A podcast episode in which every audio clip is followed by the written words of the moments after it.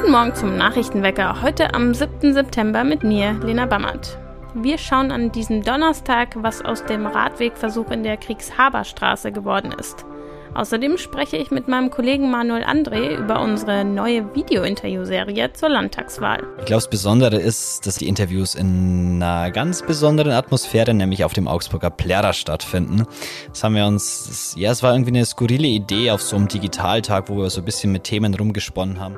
Mehr dazu gibt es nach den Nachrichten aus Augsburg. Das erste Feedback zum Radwegversuch in Kriegshaber ist da. Seit Mitte Juli gibt es in der Augsburger Kriegshaberstraße zwischen Listle und Spektrumkreuzung einen gelb markierten Schutzstreifen für Fahrradfahrer. Der Vorsitzende des ADFC, Anne Scheffler, ist nicht wirklich glücklich. Die Straße sei für Radler trotzdem noch unattraktiv, da die Autos mit relativ hohem Tempo an ihnen vorbeibrausen würden. Die echten Gefahrenstellen, nämlich die Kreuzungen zur Ulmer Straße und zur Markgrafenstraße, hätte die Stadt gar nicht in Angriff genommen. Auf gerader Strecke passierten erfahrungsgemäß die wenigsten Unfälle. Und was sagt die Stadt zum Versuch? Es laufe gut, ohne erkennbare Probleme, heißt es auf Anfrage aus dem Tiefbauamt. Im Frühjahr gibt es dann eine abschließende Bewertung.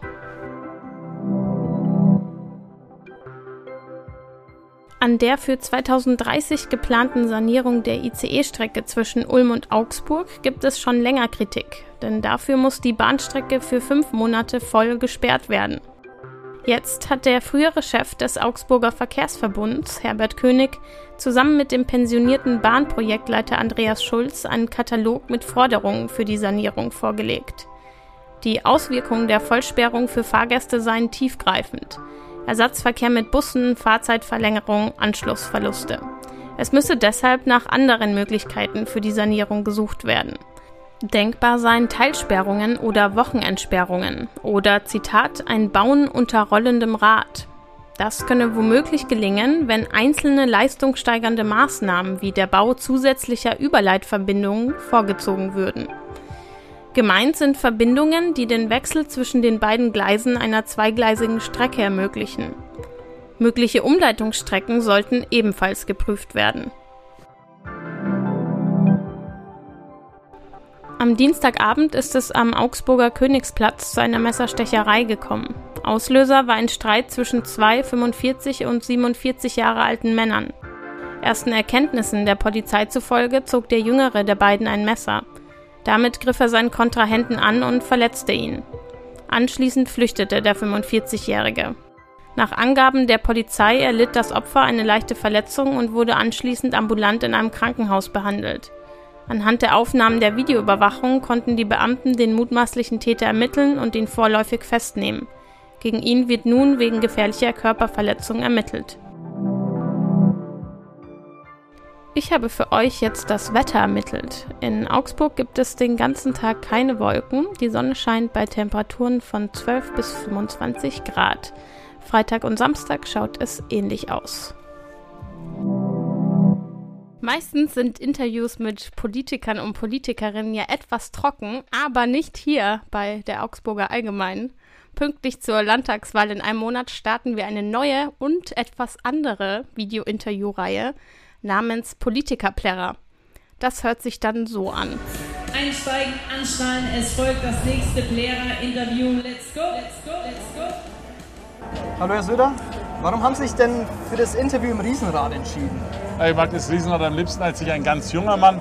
Da wollte ich die schnelleren Dinge haben, so Dschungel, Safari Express, Leopard oder wie die Dinge heißen. Aber heute ist das Riesenrad, vor allem wenn es eine offene Gondel ist, einfach schön frische Luft und man kann schön die große Dimension dieses tollen Klares sehen. Ausgedacht hat sich das Ganze Manuel André aus der Digitalredaktion. Was dahinter steckt, verrät er jetzt im Gespräch. Hallo Manuel. Hallo Lena. Erklär uns doch gerne erstmal das Konzept. Was ist das Besondere an dem Format Politikerplärrer? Ich glaube, das Besondere ist, das hast du auch schon angesprochen, ist, dass die Interviews in einer ganz besonderen Atmosphäre, nämlich auf dem Augsburger Plärrer stattfinden. Ja, es war irgendwie eine skurrile Idee auf so einem Digitaltag, wo wir so ein bisschen mit Themen rumgesponnen haben. Da haben wir uns gedacht, wir brauchen was zu dieser Landtagswahl. Wir wollen irgendwie die Spitzenkandidatinnen und Spitzenkandidaten kennenlernen.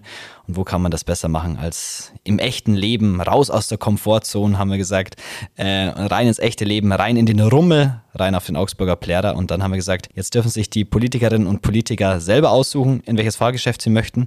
Und dann haben wir mit Hilfe unserer Politik- und Bayern-Redaktion die Entscheider, die Spitzen der Parteien angefragt. Und wie haben die Politiker und Politikerinnen so reagiert, als du mit dieser doch etwas ungewöhnlichen Anfrage dann auf sie zugekommen bist? Man stellt so Anfragen meistens über einen Pressesprecher oder Pressesprecherin und ähm, wir haben uns dann überlegt, so einen Schlachtplan, ja, wie schaffen wir es, dass alle mitmachen?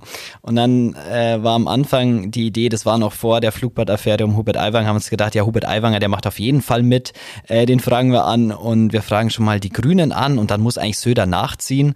Ähm, und genauso äh, hat es dann auch eigentlich geklappt, äh, bis zum Drehtag dann, wo dann äh, auch die Aiwanger-Affäre rauskam. Deswegen äh, ist ab schlussendlich auch kein Video mit Hubert Aiwanger entstanden.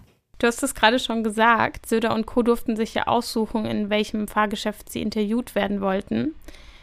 Mit Söder warst du im Riesenrad. Wo bist du denn sonst noch so rumgekommen? Mit Katharina Schulze von den Grünen ähm, war es eine Fahrt im Kettenkarussell, was optisch auch irgendwie ganz cool aussieht. Ähm, haben selber nicht gedacht, dass es äh, so gut funktioniert, dass man im Kettenkarussell ein Interview führen kann. Ähm, ja, Florian von Brunn, der Spitzenkandidat der SPD, wollte sich auch nur auf das Riesenrad einlassen. Ich glaube, die haben ein bisschen gehofft, dass so, so das ist die einfachere Variante für das Interview. Äh, und Martin Hagen von der FDP hat sich am Schießstand bewiesen. Ähm, die AfD wollte erst in die Geisterbahn, ähm, leider hat es dann aber mit den Terminabsprachen äh, nicht geklappt und die sind dann final auch nicht erschienen. Keine Sorge, ich frage dich jetzt nicht, welche Partei du am 8. Oktober wählen würdest. Aber Stichwort Wahl, welches Fahrgeschäft würdest du für dein Interview wählen? Wenn ich Spitzenkandidat wäre, würde ich ins Spiegellabyrinth gehen, weil es, glaube ich, einfach lustig wäre, äh, da interviewt zu werden. Und vor allem, ich glaube, ich würde einfach abhauen. Dann könnte ich also den Fragen, dem Interviewer, könnte ich einfach ausweichen. Ähm, aber ich muss schon sagen, Kettenkarussell, ich bin da mitgefahren mit Katharina Schulze, das war schon auch sehr lustig, weil du äh, dich nicht so ganz 100% immer auf die Fragen konzentrieren kannst und dann macht die Fahrt auch Spaß. Und ja, die Gespräche bringen, kommen auch so ein bisschen einfach etwas lockerer rüber und dann hat man natürlich auch den Klassiker, äh, Journalisten-Gag kommt jetzt, ähm, man kann einfach sagen, ja, jetzt haben wir uns aber hier im Kreis gedreht, jetzt müssen wir uns eine andere Frage überlegen. Und dann kannst du halt so ein bisschen rumspielen, weißt du. Was würdest du sagen, ist dein Fazit? Ist es am Interview eher zuträglich, wenn man es in Fahrgeschäften führt, oder kann es auch ein bisschen schwierig sein? Also mir hat es auf jeden Fall als Interview da äh, sehr viel Spaß gemacht. Es war natürlich etwas lockerer, weil man irgendwie auch im Riesenrad einfach ein bisschen gucken kann und dann natürlich auch mit der Interviewsituation spielen kann, ist natürlich deutlich spannender, als wenn man an einem langweiligen Tisch sitzt. Und ich glaube auch für den Zuschauer, also wenn ihr das dann hier draußen dann auch auf YouTube anschaut, äh, dann ist einfach mehr Abwechslung drin. Und ich muss auch sagen, alle, die mitgemacht haben, haben es sehr, sehr gut gemacht. Es hat wirklich Spaß gemacht und bin natürlich auch froh, dass die Spitzenkandidatinnen und Spitzenkandidaten so offen waren. Natürlich wollen sie auch gewählt werden. Ähm, und ich auch inhaltlich einfach nur die Person hinter der Partei ein bisschen kennenzulernen und nicht nur äh, das Parteiprogramm sozusagen äh, runtergeeiert zu bekommen, war dann doch irgendwie ein, ein schöner Moment auf dem Augsburger Plärrer. Vielen Dank, Manuel. Gerne. Die Videos könnt ihr sowohl auf unserer Webseite www.augsburger-allgemeine.de als auch auf unserem YouTube-Kanal anschauen. Ich habe euch die Links in die Show Notes gepackt und die Interviews mit Markus Söder von der CSU und Katharina Schulze von den Grünen sind schon online. Der Rest kommt dann in den nächsten Tagen. Wir machen weiter mit dem Blick aus Augsburg in die Welt. Außenministerin Annalena Baerbock möchte die Ukraine weiterhin finanziell unterstützen, trotz Einsparungen im Bundeshaushalt für das kommende Jahr. Das sagte sie gestern Mittag im Bundestag, als es um den Etat für das Außenministerium ging. Schwere Unwetter mit Starkregen stürzten Teile Südosteuropas ins Chaos. Besonders betroffen sind Mittelgriechenland, der Nordwesten der Türkei sowie die bulgarische Schwarzmeerküste. Mehrere Menschen kamen ums Leben. Strom- und Handynetze sind ausgefallen, viele Reisende sitzen auf Fähren und an Flughäfen fest. Außerdem startet heute die Sondersitzung im Bayerischen Landtag zu den Vorwürfen gegen Vizeministerpräsident Hubert Aiwanger. Zum Schluss noch eine witzige Überschrift, die mir über den Weg gelaufen ist. Wir Journalisten und Journalistinnen kriegen unsere Informationen unter anderem ja durch Nachrichtenagenturen wie der DPA. Und da wurde mir folgende Überschrift heute reingespült.